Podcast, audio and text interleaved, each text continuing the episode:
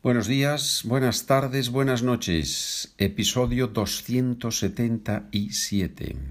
En el episodio anterior hicimos unos ejercicios y parece que a los estudiantes les gustan esos ejercicios.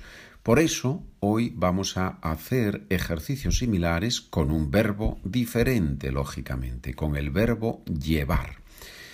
En todas las oraciones con las que vamos a trabajar, uso el verbo llevar, pero obviamente en tiempos diferentes. No va a ser siempre en el mismo tiempo, sino en tiempos diferentes, obviamente. ¿Sí? Muy bien. Por ejemplo, si yo digo, a mi padre le encanta corbatas chillonas. ¿Qué necesitamos después de encanta? A mi padre le encanta corbatas chillonas. A mi padre le encanta llevar corbatas chillonas. ¿Correcto? ¿Qué son corbatas chillonas? Corbatas chillonas son corbatas con colores muy vivos. ¿Y por qué se llaman chillonas? Viene del verbo chillar. ¿Qué significa chillar?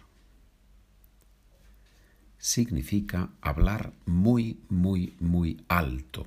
Y por eso, si la corbata tiene colores muy vivos, muy eh, llamativos, por ejemplo, un naranja fuerte combinado con un azul muy, muy, muy claro, son corbatas que parece que están chillando, que están gritando. muy bien. Número dos. Tengo un asesor que me las cuentas. Es muy eficaz.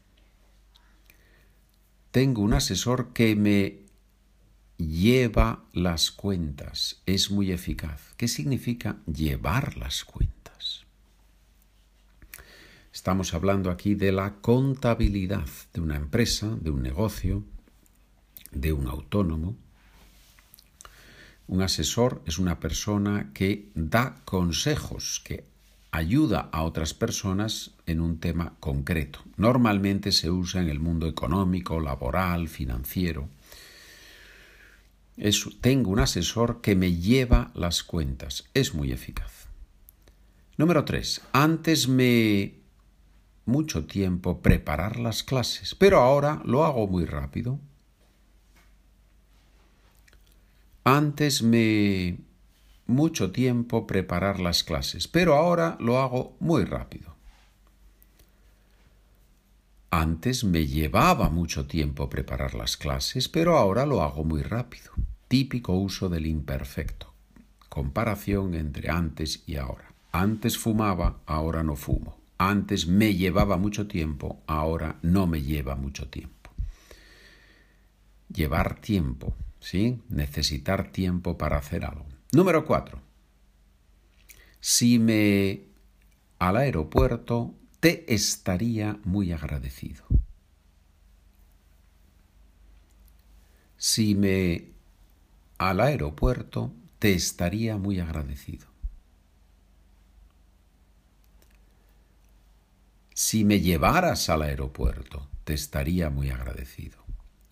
Si me llevaras, Oración condicional tipo 2, sí más imperfecto de subjuntivo y en la oración principal condicional. Si me llevaras al aeropuerto te estaría muy agradecido. Podemos decir, si me llevas al aeropuerto te estaría muy agradecido.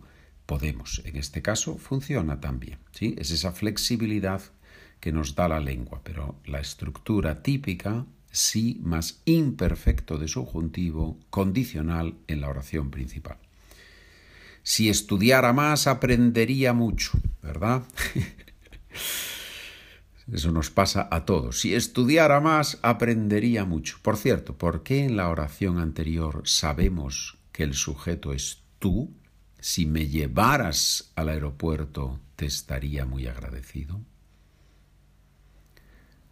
Sabemos que el sujeto es tú porque en la oración principal usamos te estaría muy agradecido, yo te estaría muy agradecido. Te, ese te nos dice de quién estamos hablando. a quién le estamos pidiendo el favor.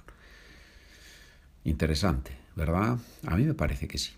Y ahora te voy a leer cinco frases, cada una de ellas con un hueco. ¿Cuánto tiempo te antes ir al trabajo?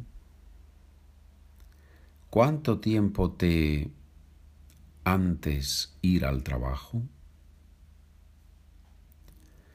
Preguntamos al portero a dónde las maletas, pero no se acordaba. Fue muy raro todo. Preguntamos al portero a dónde las maletas, pero no se acordaba. Fue muy raro todo. Ahí hay dos huecos, dos palabras. La, respuesta correcta, buena, exige dos palabras. Preguntamos al portero a dónde las maletas, pero no se acordaba. Fue muy raro todo. Número 7. Un hueco. No creo que mi madre ese sombrero a la boda. No es muy elegante. No creo que mi madre ese sombrero a la boda. No es muy elegante. Número 8. Dos huecos. Si los proyectos me... menos tiempo, no habría perdido el autobús. Si los proyectos me... menos tiempo, no habría perdido el autobús. Número 9. ¿Ves ahora a dónde te... esas reacciones violentas? Tienes que dominar tu carácter. Número 9. ¿Ves ahora a dónde te... esas reacciones violentas? Tienes que dominar tu carácter. Número 10. Los pantalones anchos ya no se han pasado de moda. Número 10. Los pantalones anchos ya no se han pasado de moda. Bien.